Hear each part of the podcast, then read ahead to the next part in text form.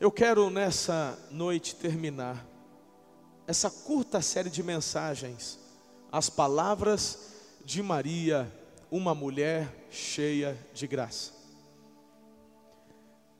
Essa é a terceira mensagem. E hoje nós encerramos. Domingo passado, domingo retrasado, nós compartilhamos, falamos sobre tantas questões sobre este assunto. Hoje a minha intenção não é trazer nada novo, mas é pontuar e relembrar algumas questões e fazer um fechamento. No texto do Evangelho de Lucas, capítulo 1, verso 35, declara assim a palavra de Deus. O anjo respondeu: O Espírito Santo virá sobre você e o poder do Altíssimo a cobrirá com a sua sombra. Assim, aquele que há de nascer será chamado Santo Filho de Deus. Santo Filho de Deus. Eu acho importante nós relembrarmos aqui que eu coloquei para vocês, quando o assunto é Maria, existem três linhas de pensamentos ou três linhas de interpretação, e acho salutar a gente relembrá-las hoje aqui. Talvez você está aqui pela primeira vez, não ouviu, você que já ouviu as outras mensagens, relembre, porque o objetivo é firmar isso bem dentro do teu coração. Estamos juntos? A primeira linha de interpretação é aquela linha onde há um fundamentalismo evangélico que se opõe à pessoa de Maria. Essa linha de interpretação não serve para a gente, não serve. Eu fico observando há muitos pastores, há muitas igrejas, que às vezes, num pensamento na minha opinião, irracional de tentar defender Jesus como se ele precisasse de alguma defesa. Não falam de Maria ou falam mal de Maria. Espera aí, irmão, que isso? A Bíblia fala que Maria foi uma mulher cheia de graça. Nesse fundamentalismo evangélico, muitas vezes querem colocar a Maria num patamar de uma mulher comum. E, meus irmãos, deixa eu te falar uma coisa: Maria não foi uma mulher comum. Ela foi a mulher escolhida por Deus para que fosse mãe de Jesus, homem. Meu Deus, se uma mulher dessa é uma mulher comum, Todo mundo fala do Paulo, todo mundo fala do Pedro, todo mundo fala da, da Esther, o pessoal fala da Débora. Tem tantos personagens na Bíblia que o pessoal fala, olha que bênção. Quando chega na Maria, fica quieto, não fala da Maria não. Que isso, irmão? Para nós não serve. Porque o que está registrado na Bíblia sobre Maria é para nossa edificação, é para bênção, para as nossas vidas. Diga, diga amém. Então, esse radicalismo, este fundamentalismo. Agora tem uma segunda linha de interpretação sobre Maria também. Esta segunda linha, ela é fundamentada na tradição e nos dogmas.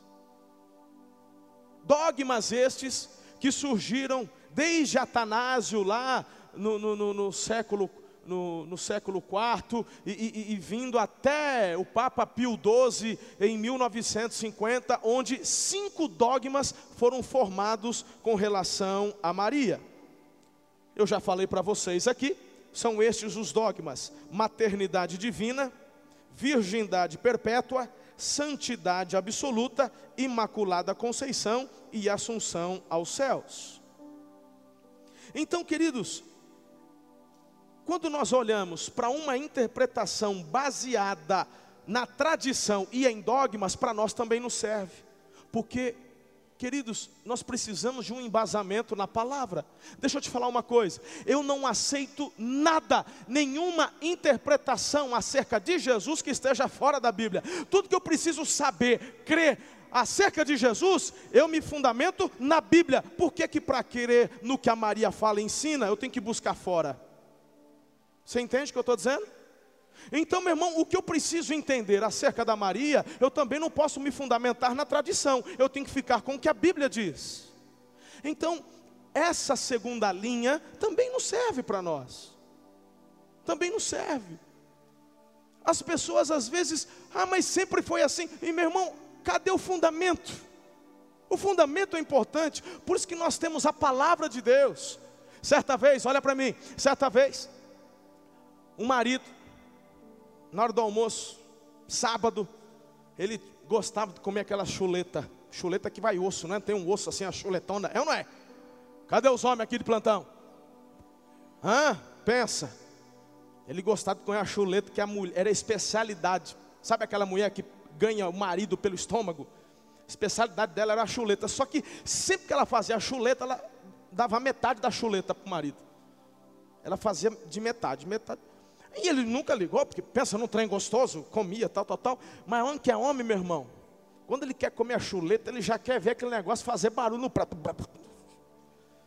Sabe a hora que o trem bate no prato e chega a balançar assim? Né? Chuletona. Hã? É ou não é? Eita. Depois de um domingo desse, Claudião já até salivou. Calma, Claudião. Aí um dia ele perguntou, mulher, esposa, por que, que quando você faz a chuleta, sempre vem de metade, você faz a metade e outra metade? Ela olhou assim, sabe que eu não sei? Minha mãe sempre fez. Eu aprendi com a minha mãe, receita dela. E passou. Um dia ele, ela está na casa da mãe, está conversando. Aí ela lembrou, falou, mãe, por que que, o marido perguntou, e eu não soube responder, por que que você fazia a chuleta pela metade? Também não sei. Aprendi com a minha mãe, ela sempre fez assim. Tem que perguntar para tua avó. Falou, tem que ter algum mistério nesse negócio? Será que é para poder assar melhor? Né? Mas também não era aquele assunto de suma importância. Tá? Mas um dia eles, elas estão tomando um chá da tarde. Mulher tem esse negócio de chá da tarde. Não tem? Não tem? Tem. Aí a mulherada estava lá tomando um chá da tarde. As três gerações, vó, a mãe, a filha. Aí lembraram. Vó, lembrei do assunto. A chuleta. Eu perguntei para a mãe, e a mãe disse que ela aprendeu com a senhora. Por que, que a senhora corta a chuleta no meio? Por que, que a senhora fazia assim? Ah, filha, porque quando eu fazia, na minha época, tinha umas frigideiras pequenas, não cabia. Aí eu tinha que cortar. Querido, tem algumas coisas que a gente, por que, que você pensa assim? Não sei, porque é assim, porque é assim, porque é assim. Meu irmão, você precisa fundamentar a tua fé em algo que é seguro, e o que é seguro é a palavra de Deus, não é igreja. Se eu chegar para você e começar a ensinar alguma coisa que não está na Bíblia, você tem que chegar e falar, pastor, agora senhor passou do limite. Ó, oh, gosto muito do senhor, estamos junto aí, mas eu tenho a palavra. Se eu colocar alguma coisa para você se relacionar com Deus, além de Jesus, gente, é muito sério, porque, olha só, João, quando ele recebe a revelação, lá do Apocalipse, ele diz assim: seja maldito, ou que tirar uma vírgula ou acrescentar algo a esta palavra. Nós temos a palavra de Deus. Então isso é tão importante. Eu vim nestes dois domingos que passaram. Vai dormir, fião. Dormiu daqui de cima, eu jogo água em cima de você. Ok? Então tá bom. Você também. Esses filhos do Kennedy eu vou te falar. Aí, eu venho falando nesses últimos domingos sobre essas pontuando, porque também se eu for falar tudo, explicar tudo, vira um estudo, aí não é o propósito.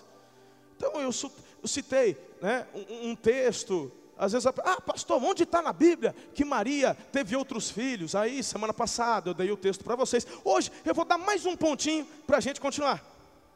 Ok? E a gente encerra.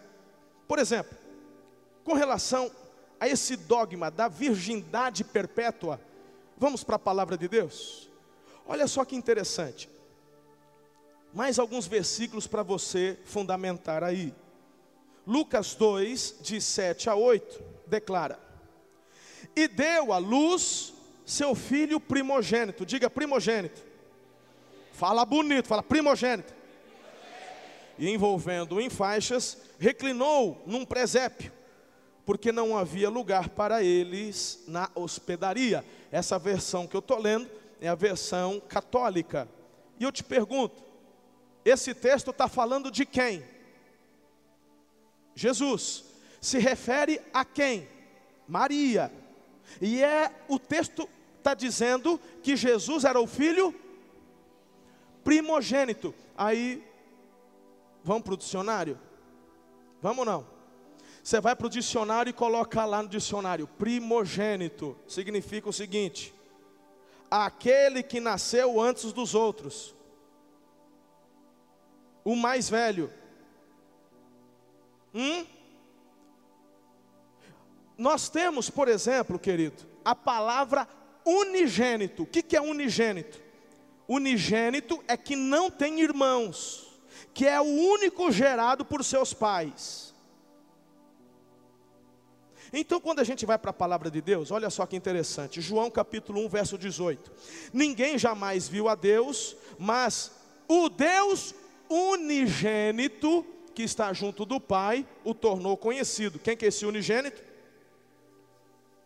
Porque Deus amou o mundo de tal maneira que deu seu filho, seu filho, João 3,16, João 3,18. Quem nele crê não é condenado, mas quem não crê já está condenado por não crer no nome do Filho. A gente tem também João 1,14, aquele que é a palavra, tornou-se carne, viveu entre nós, vimos a sua glória, glória como do, do vindo do Pai, cheio de graça e de verdade. Foi assim, agora 1 João 4,9, que Deus manifestou o seu amor entre nós, enviou o seu Filho para que pudéssemos viver por meio dele. Agora interessante, quando fala de Maria, Jesus é é primogênito. Quando fala do Jesus, filho de Deus, ele é Então, meu irmão, essa questão da virgindade perpétua já aqui. Sim ou não? Fica claro? Sem, sem forçação, coisa simples. Tem, aí, aí, tem gente que às vezes acha que a gente está ofendendo quando fala que Maria teve uma vida normal com José. Não é ofensa. Não é não, irmão. Com todo respeito, a gente é, é, é questão porque você tem liberdade para. Lembra que eu disse? Nós temos três linhas de interpretação fundamentalismo sem amor, que para nós não serve, esse fundamentalismo evangélico, baseado na tradição e nos dogmas que não serve, mas se você quer crer, você tem a liberdade. Então não é uma questão de ofensa, porque nós cremos também, nós não abrimos mão da Maria, não podemos, faz parte da história bíblica, faz parte dessa história do plano de Deus para a humanidade.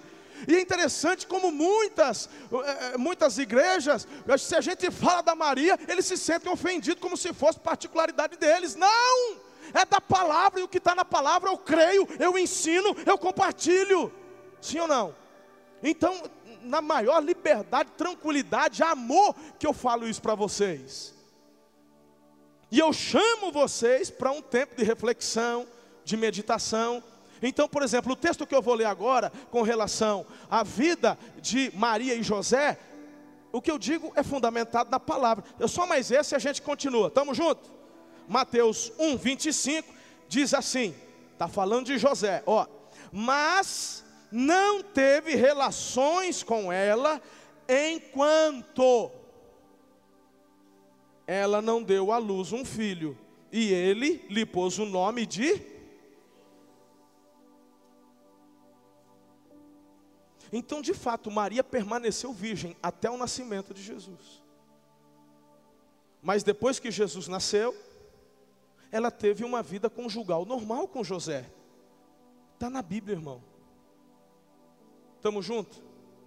Pastor, se a primeira não serve para nós, a segunda também não serve para nós, qual que serve? Bem, é o que já está subentendido o que nós, o que nós queremos e precisamos é uma interpretação fundamentada e embasada na Bíblia. Ah, não é o que a igreja batista pensa, não é o que a igreja católica pensa, não é o que a igreja presbiteriana pensa, é o que a Bíblia fala. Se a Bíblia fala, estamos juntos. Amém ou não? É lindo isso, que coisa gostosa, nos traz segurança.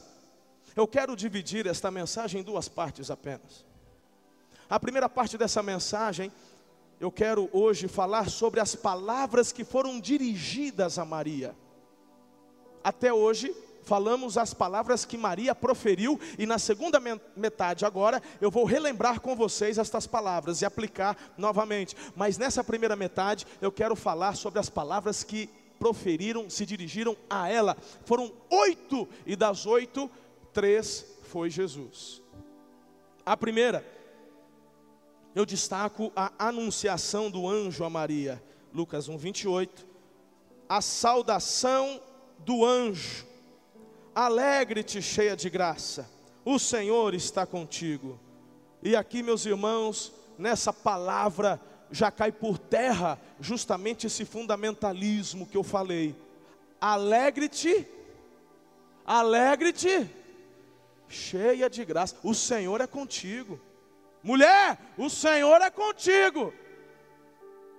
De tantas mulheres, Deus escolheu você, Maria, uma adolescente. Uau! sobrenatural. Que coisa linda. O Senhor é contigo. Há uma segunda palavra. Sabe o que é interessante aqui? É interessante que o anjo não chega para Maria e diz assim: Ave Maria, ou Salve Maria. Não, o anjo chega e diz: Alegre-te, cheia de graça. A palavra já nos dá o direcionamento. Sim ou não? Segunda, é quando acontece o anúncio da encarnação de Jesus a Maria no capítulo 1, versículo 30, e, a, 30 ao 33. Olha lá. Eis que conceberás no teu seio e dará à luz um filho, a quem porás o nome de Jesus. Ele reinará para sempre e o seu reino nunca terá fim. A terceira, anúncio da obra do Espírito Santo através de Maria. Lucas 1, 35 a 37. E respondendo o anjo, disse-lhe: Descerá sobre ti o Espírito Santo, e a virtude do Altíssimo te cobrirá com a sua sombra. Por isso, também o santo que de ti há de nascer será chamado Filho de Deus. A quarta palavra dirigida a ela é uma palavra profética que vem de Simeão, Lucas 2, 34 em diante. Você está comigo, igreja? Pessoal lá do fundo, estamos juntos? Aleluia. Vai dando uns amém, glória a Deus, espirra, tosse, só para eu saber que você está vivo aí, tá, tá ligado. Chega essas horas, tem gente que acorda cedo, já começa a dar um sono, né? Então fica ligado aí, irmão, que o fogo ainda vai descer. Simeão os abençoou e disse a Maria, sua mãe: Eis que este é posto para a queda e elevação de muitos em Israel. E isto será um sinal de contradição, e uma espada traspassará também a tua própria alma, para que se manifestem os pensamentos de muitos corações. Palavra de bênção de Isabel a Maria, olha lá, Lucas 1,42, e exclamou com grande voz e disse: Bendita és tu entre as mulheres, bendito o fruto do teu ventre. Pensa numa palavra linda, uma oração linda. Infelizmente, acabou se tornando reza para muitos. Bendito o fruto do vosso ventre. Pensa numa declaração extraordinária. Eu, eu fico tocado quando eu leio isso. A, a Isabel, é, o, o, o, João Batista que estava lá dentro do ventre da Isabel, quando as duas grávidas se encontram, a Bíblia fala que o João Batista foi cheio do Espírito Santo. Pensa no encontro profético. E Jesus fala que das, dos nascidos de mulher, ninguém foi maior que João. E essa história começou com os dois, dentro de cada barriga. Pensa num negócio lindo. E, e, e é, é nessa, nessa, nesse encontro que a Isabel, sentindo essa unção, esse poder, ela fala: Bendito é o fruto do teu ventre. E, e meus irmãos, algo que é uma frase de exaltação e de glorificação a Deus tem gente que inverte e coloca como exaltação a Maria. Está fora do contexto. A exaltação de Isabel não é, não é para Maria, a exaltação de Isabel é para o Senhor. Bendito é o fruto do teu ventre. O que eu estou sentindo, a visitação do Espírito no meu bebê aqui, no meu ventre, é porque é bendito o fruto do teu ventre. Você é uma mulher abençoada, sem sombra de dúvidas, mas o Senhor te escolheu, mas o que tem dentro do teu ventre, eita glória. Pensa num, num, num reteté, coisa linda que aconteceu ali. Você está junto? É lindo, não é? Aí tem pessoas que acham que vão ser ouvidas por Deus por repetirem uma frase como esta. Quantas pessoas acham que vão ser ouvidas por Deus se pegarem esta frase e repeti-la e repeti-la 10, 20, 30, não sei.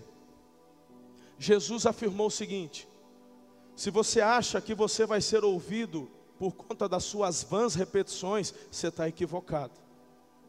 Você vai ser ouvido pela tua oração que flui do teu espírito em verdade dirigido pelo Espírito Santo que intercede por nós com gemidos inexprimíveis. Você está comigo, igreja? Há uma sexta palavra dirigida a ela, que é a palavra de ensino do ainda menino Jesus a Maria, lá em Lucas 2,49. E ele lhes disse: Por que aqui me procuráveis? Não sabeis que me convém tratar dos negócios de meu pai? Sétima, isso aqui eu falei domingo passado, não vou me detalhar muito, tá bom? Ok? Sétima palavra é a orientação de Jesus a Maria também. Agora, Jesus já no início do seu ministério, pouquinho antes da manifestação da água em vinho, João 2,4. Que queres de mim, mulher? Minha hora ainda não chegou? E a oitava e última, as últimas palavras de Jesus lá na cruz para Maria diz assim, João 19, 26, 27. Ora, Jesus vendo ali sua mãe, e que o discípulo a quem ele amava estava presente, a sua mãe disse, ou disse a sua mãe: Mulher, eis aí o teu filho. Depois disse ao discípulo: Eis aí a tua mãe. E desde aquela hora o discípulo a recebeu em sua casa. Bem, em primeiro lugar, deixa eu te colocar a parte de algumas questões. Quando Jesus fala mulher, para nós hoje fica um pouco que fora de contexto, parece que meio que impessoal, mas naquela época, culturalmente, era uma forma muito respeitosa de se dirigir. Então, quando Jesus fala mulher, é uma forma muito carinhosa, muito respeitosa. Agora, sabe o que me chama a atenção? Era da cultura do filho primogênito, na ausência do pai e de outros irmãos, cuidar da mãe ou cuidar dos pais, quando estes necessitados. Então, subentende-se, não há um registro que diz isto, mas por conta destas palavras de Jesus na cruz, subentende-se que José já havia morrido nessa época. E também que seus irmãos não haviam se convertido ainda, como no caso de Tiago e Judas, não o Iscariotes, que eu falei com vocês sobre isso também semana passada. Ah, mas os irmãos de Jesus deixaram. Ah, rapaz, mas se os apóstolos deixaram, quando os soldados chegaram no Getsemane, ó, deram no pé, irmão. O que, o que deu uma de valente, o Pedrão, poucos minutos depois, negou Jesus na cara dura. Então também não vamos crucificar e nem julgar os irmãos de Jesus, que depois vieram a se converter. Mas nessa situação, ali na cruz, o que subentende é que nenhum dos irmãos de Jesus quiseram dar a cara a tapa. Falou, é até, é até meu irmão de sangue aí, a gente é filho da mesma mãe. Mas também vou aparecer aí, né? Mas a mãe está lá. E o discípulo, João, está ali junto. Então, queridos, olha que coisa linda, a preocupação de Jesus ali em cumprir todas as coisas, e o carinho que ele tinha por Maria, e ele fala: na cruz, irmão, ele está pagando o preço da humanidade, ele está morrendo por mim, por você, mas ele encontra ali um momento especial para dar atenção para essa mulher que não é uma mulher comum. Estamos falando da Maria, estamos falando da mãe de Jesus, homem, do Jesus histórico, uma mulher cheia de graça, e, ela, e ele diz: Eis aqui o teu filho. João, cuida da mãe para mim. Jesus, estamos juntos. Ó. né? Isso aí é interpretação minha, tal. Mas rolou alguma coisa assim, né? Você está comigo até aqui ou não? Vamos para a parte final. O que, que eu aprendo com as palavras que saíram da boca de Maria? Olha para mim, filhos. É uma questão para você pensar. Eu acabei de falar para você todas as referências na Bíblia acerca de Maria. Oito. Ou, melhor dizendo, todas as referências onde as palavras são dirigidas a ela. Oito. Agora veja como em muitos lugares ela é apresentada. Veja o que a Bíblia fala de Jesus e veja o que a Bíblia fala de Maria. Você precisa fundamentar a sua fé em Cristo, porque a palavra de Deus aponta para Jesus. E quando eu olho para a vida de Maria, a vida de Maria aponta exclusivamente para um lugar: Jesus. Se você for resumir a vida de Maria numa frase, esta frase seria: quem tem um filho tem tudo. Por isso, meus irmãos, que eu sou tão abençoado com a vida dessa mulher. Assim como a vida do apóstolo Paulo me encoraja, assim como a vida do apóstolo Pedro, assim como a vida de Davi, de Elias. Mas a Maria tem um lugar especial nessa história. Você concorda comigo ou não? Só não vai concordar quem é adepto da interpretação do radicalismo. Mas quando eu olho para a Bíblia, meu irmão, em, todas as gerações dirão que eu sou bem-aventurada. E eu faço parte dessa turma aqui. A Bíblia falou e é verdade. Quem está entendendo? Filhos, vamos encerrar. Quando eu falo que eu vou encerrar, eu vou pregar mais meia hora, você sabe, né? É só para quem chegou a primeira vez, fica todo felizinho, falou, opa, está acabando. Você que pensa.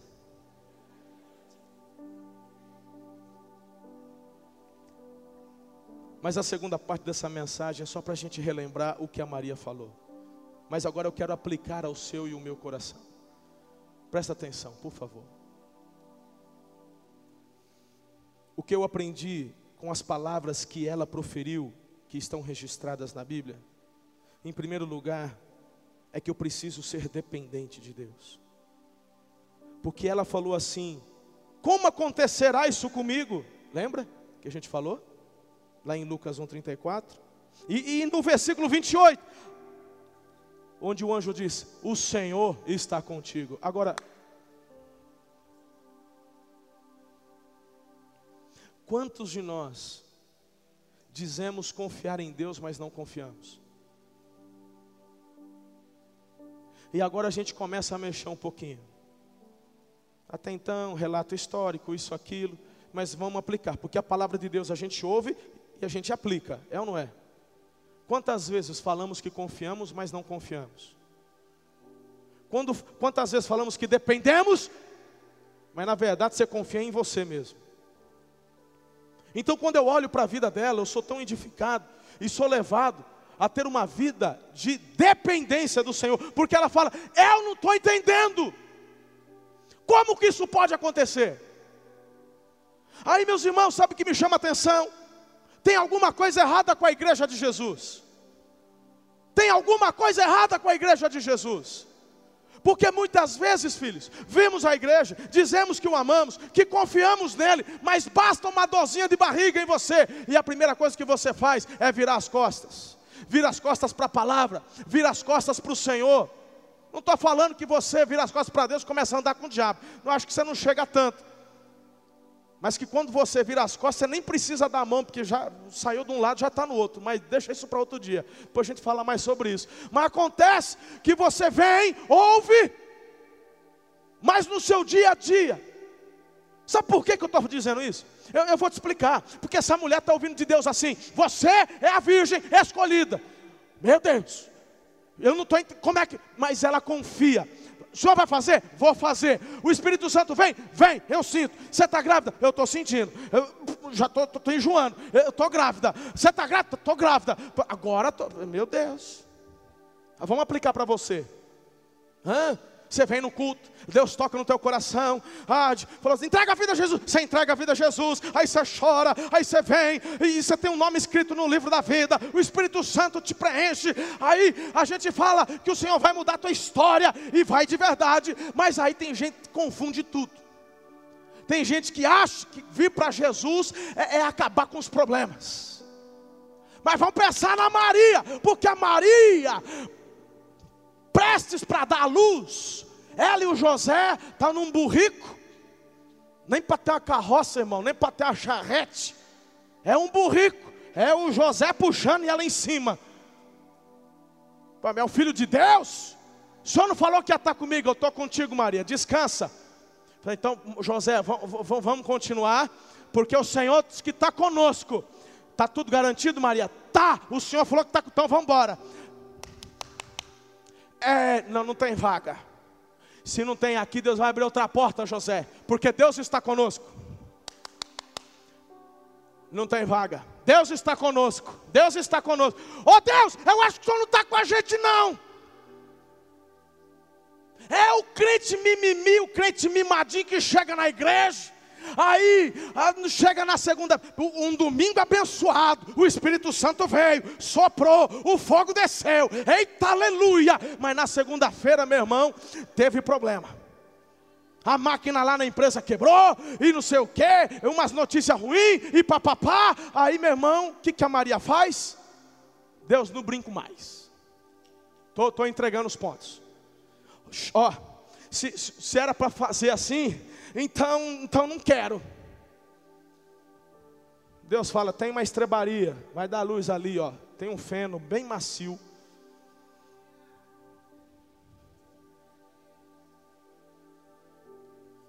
Quando você depende de Deus, o que Deus te dá para fazer, você faz com alegria, você não fica. Eu olho para Maria, eu não vejo ela reclamando, murmurando. Poxa vida, hein? Meu casamento, não tive festa. Todo mundo estão falando que eu aprontei com o José antes da hora, que o pão já estava assando, e, e todo mundo falando. Dá para contar nos dedos da mão quem que acreditou em mim de verdade. Mas nem um hotelzinho, nem um SUS, nem uma Santa Casa para poder dar luz. É, é no meio dos animais, é num curral, é numa manjedoura.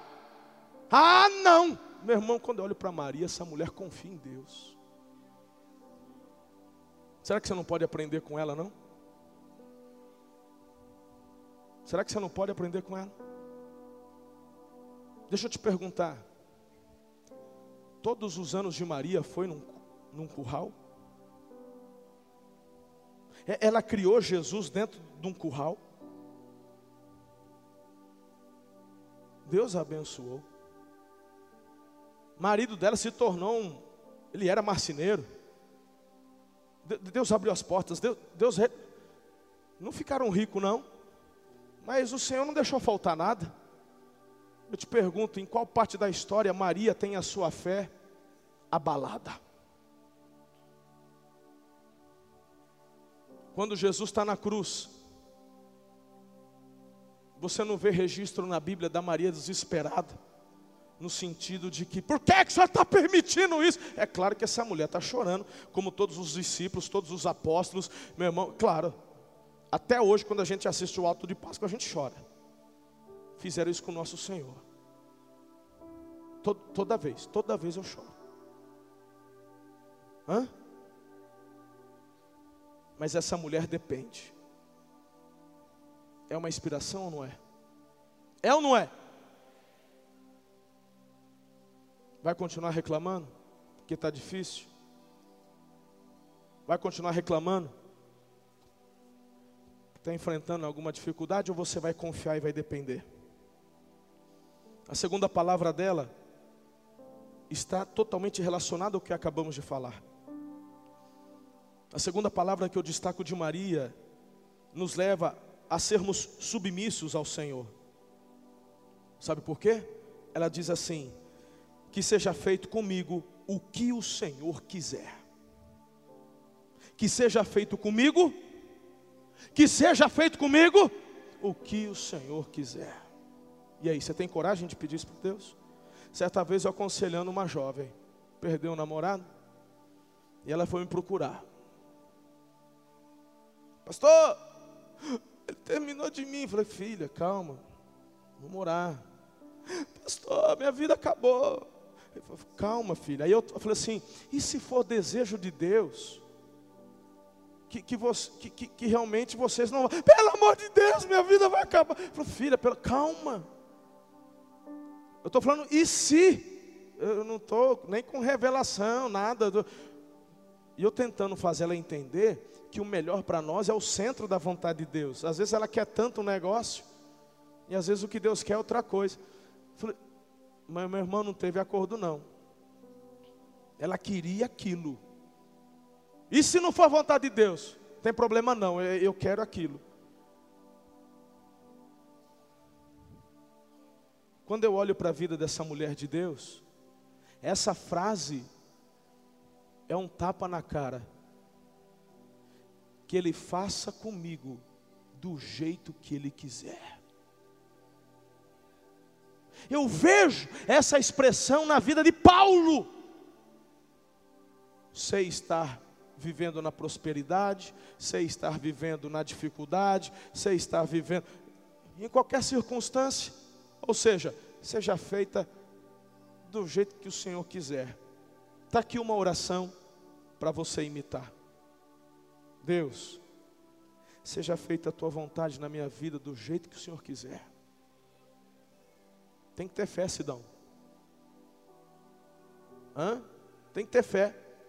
Tem que ter fé porque o Senhor faz do jeito dele. Meu irmão, se o Abraão fosse escolher, ele esperaria tanto tempo? Uh -uh. Não. Se o Abraão fosse escolher, ele teria tido filho com, com 30, 40 anos. Mas Deus fez do jeito dele. E eu e você precisamos entender quem é Deus na história. Eu não sei, meu irmão. O que, que ensinaram para você? O Deus da Bíblia é um Deus Pai, é um Deus de graça, é um Deus de misericórdia, mas não é um Deus lâmpada da lâmpada, eh, gênio da lâmpada, não. Ele é o Senhor.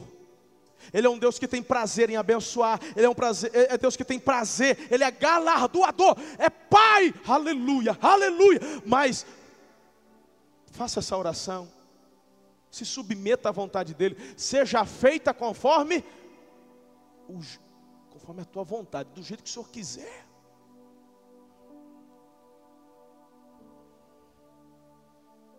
Tem gente que está quebrando a cara por causa de orgulho, Eliezer. O Espírito de Deus está lá tocando. Olha, chega, não é mais tempo. Não, porque eu vou fazer.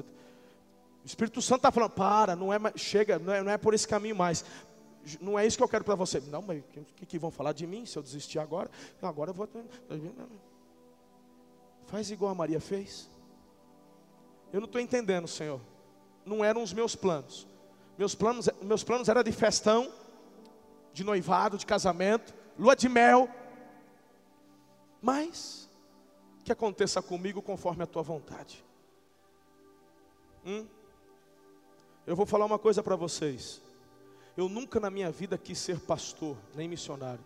Inclusive eu tinha orado isso para Deus. Eu nasci numa igreja.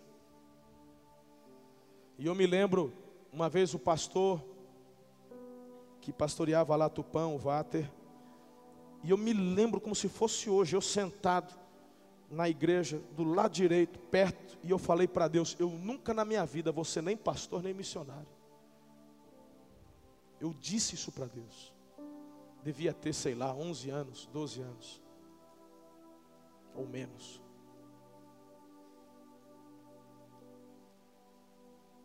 Na minha adolescência, eu me afastei, meti o pé na jaca, irmão. Vivi uma vida dupla. Estava na igreja, mas estava lá porque os meus pais eram tinha que manter as aparências, mas meu coração estava no mundo, nas coisas do mundo. Um dia Deus me pegou. Um dia o meu coração se quebrantou e eu me lancei. Me arrependi e foi nessa época a minha salvação. Foi nessa época, por volta dos 17 anos. Foi quando eu me converti. 17, 18 anos. E eu comecei a mergulhar nessa vida de intimidade com Deus. Um dia, eu estava me preparando, que meu sonho era ser delegado de polícia. Meu irmão não ia prestar. Mas era meu sonho. Meu pai dava aula na faculdade na época. Até bolsa já estava tudo esquematizado. Eu vou, fazer faculdade, eu vou ser delegado. Tinha um primo que se tornou delegado, ele era o meu, eu era fã dele. Era o meu sonho. O meu sonho ser delegado. E eu já estava firme com Jesus. Já não tinha mais vida dupla.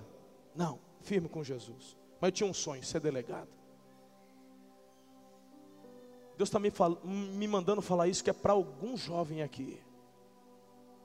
Escuta o que eu estou te falando.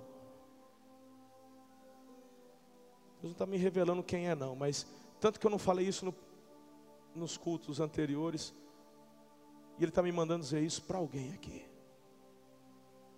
Um dia, eu estou saindo da escola,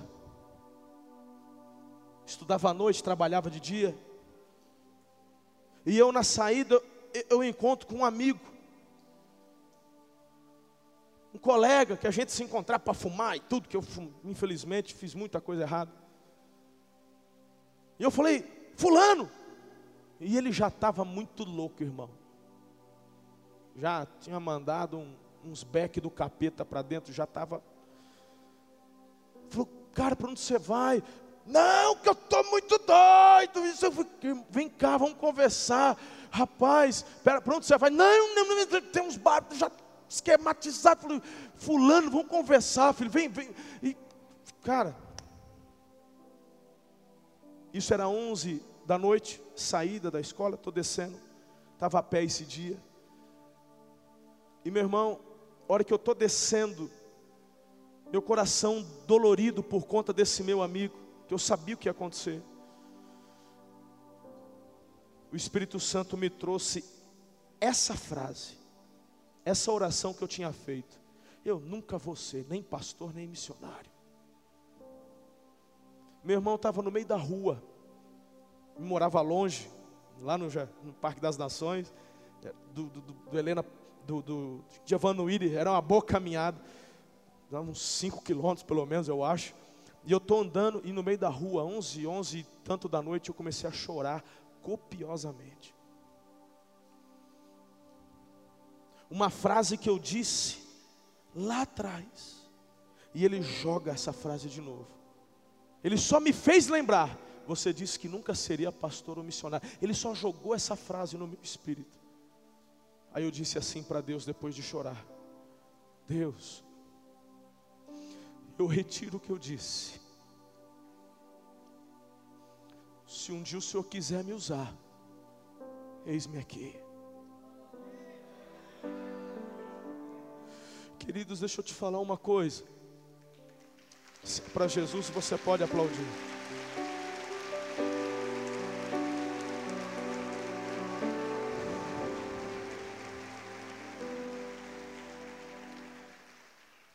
Deixa eu te falar uma coisa.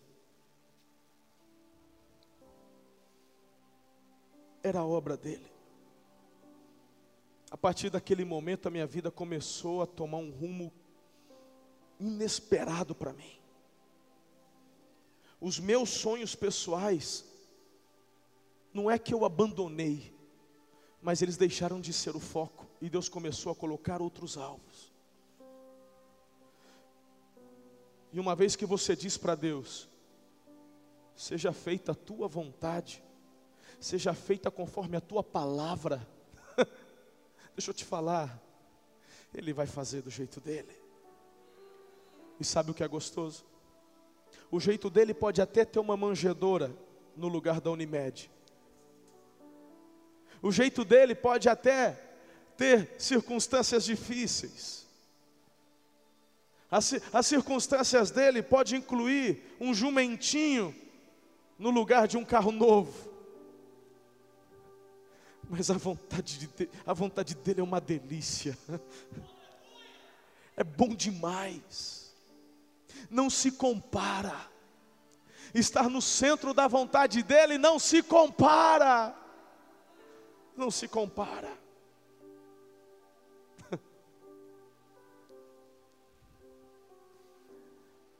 Simplesmente diga ao Senhor: que se cumpra em mim conforme a tua palavra. Ele vai cuidar de todos os detalhes. Faça como essa mulher fez. E queridos, deixa eu te falar uma coisa. Quando eu me submeti à vontade do Senhor, as coisas não aconteceram do meu jeito, muito pelo contrário. Eu faria tudo diferente se eu estivesse no controle, mas aprove ao Senhor me levar por circunstâncias, por momentos onde eu jamais gostaria de ter passado, mas hoje olhando, eu digo obrigado, Senhor. Em cada uma dessas situações, o Senhor me forjou, o Senhor me preparou para estar vivendo o que eu estou vivendo hoje. Isso tem a ver com a vontade dEle. Jesus disse: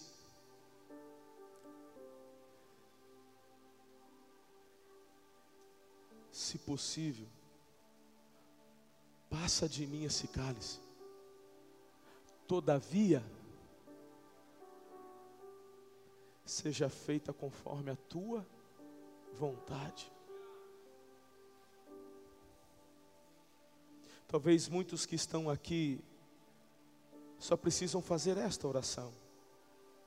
Você já ouviu tantas coisas acerca da tradição, te ensinaram, talvez por famílias e tal, mas hoje você está ouvindo o que a palavra de Deus diz acerca de Jesus. O meu desafio para você hoje é entregar tua vida para Ele. E você no teu coração declarar: seja feita conforme a tua vontade. Eu quero me render a Cristo. Queridos, eu poderia falar tantas outras coisas acerca dessa mulher, das palavras que ela declarou.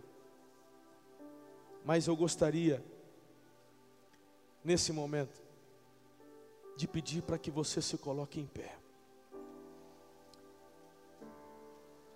E que você, de reverência, fique comigo, porque o Senhor ainda está falando. E hoje é dia onde muitos aqui tomarão uma decisão ao lado de Jesus. Só saia se for necessário. Do contrário, continue conectado com os céus. O Espírito de Deus está falando, está agindo, está tocando muitos corações aqui. Para fazer o encerramento dessa mensagem, quando eu olho para Maria, para a vida, para as palavras que ela declarou, eu entendo que eu preciso render adoração somente ao Senhor. Eu entendo que eu preciso colocar a minha fé, minha vida alinhada com a palavra de Deus. Eu preciso discernir entre o filho de Maria e o filho de Jesus. Eu preciso estar atento às necessidades do meu próximo. Nós falamos bastante sobre isso domingo passado. Eu preciso obedecer de forma incondicional ao Senhor. Tudo isso a gente aprende nas palavras dessa mulher a mãe do Jesus histórico, uma mulher cheia de graça. Agora, como é que nós vamos encerrar esta mensagem? Nós vamos encerrar esta mensagem de acordo com que as palavras de Maria nos direcionam. Todas as palavras que eu disse para vocês nestes três domingos apontam para uma só direção, e essa direção é Jesus. Qual que é o resumo? Qual que é a frase que resume a vida de Maria? Quem tem um filho? Não é uma frase dela, estou dizendo que é uma frase que define a vida dela, que define e resume o que ela disse: quem tem um filho tem tudo, quem tem Jesus tem tudo. E é por isso que eu quero, queridos, encerrar esta série, falando, conversando com você sobre quem é Jesus. Eu vou agora compartilhar com você algo muito importante. Eu vou compartilhar com você agora alguns títulos que a palavra de Deus dá para Jesus. E eu quero te encorajar, conforme você vai ouvindo eh, os nomes que a Bíblia dá para Jesus, os títulos que a Bíblia dá para Jesus. Eu queria que você começasse a vibrar no teu espírito e a celebrar. E eu creio, queridos, que o que vai acontecer aqui é um ato profético e conforme liberamos o que a palavra diz acerca de Jesus, pessoas serão curadas, pessoas serão libertas, pessoas serão tocadas pelo poder do Espírito Santo.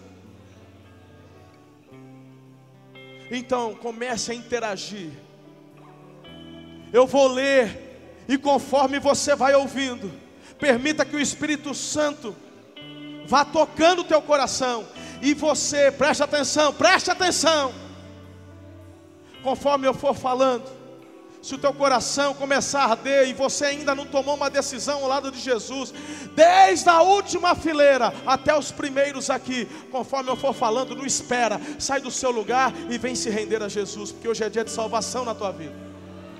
Você não pode sair daqui hoje sem entregar tua vida a Jesus.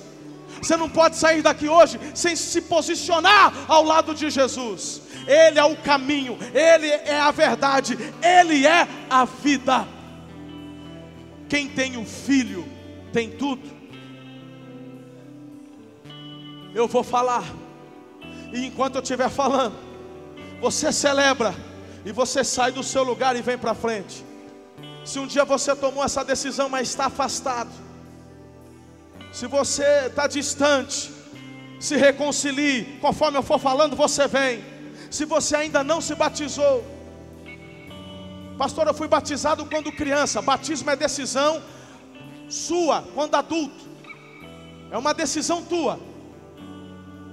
Então, se você ainda não se batizou e quer se batizar também, enquanto eu estiver falando, sai do seu lugar, vem para frente. Seja no próximo batismo, vai receber treinamento nas células e vai ser batizado em nome do Pai, do Filho e do Espírito Santo de Deus. Você está preparado, igreja? Amém?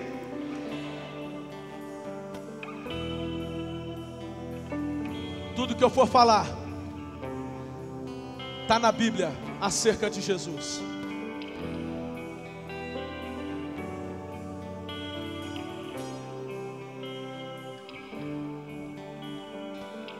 Estes são os títulos que Jesus recebe na palavra de Deus.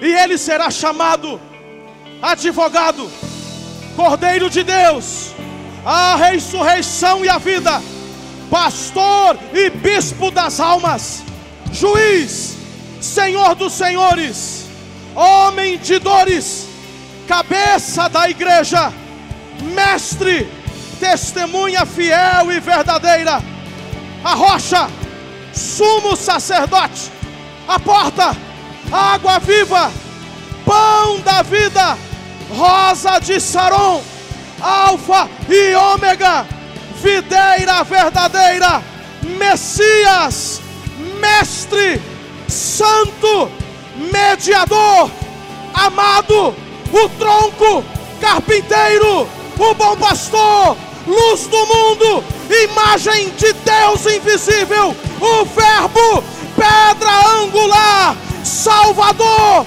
servo, autor e consumador da nossa fé, o Todo-Poderoso, Pai eterno, leão da tribo de Judá, o Eu Sou, Rei dos Reis, Príncipe da Paz, Noivo, Filho unigênito, maravilhoso conselheiro, Emanuel, Filho do homem, a aurora do dia, o Amém, Rei dos Judeus, profeta, redentor, âncora, brilhante estrela da manhã, o caminho, a verdade e a vida, Jesus Cristo, o Filho do Deus vivo, aleluia!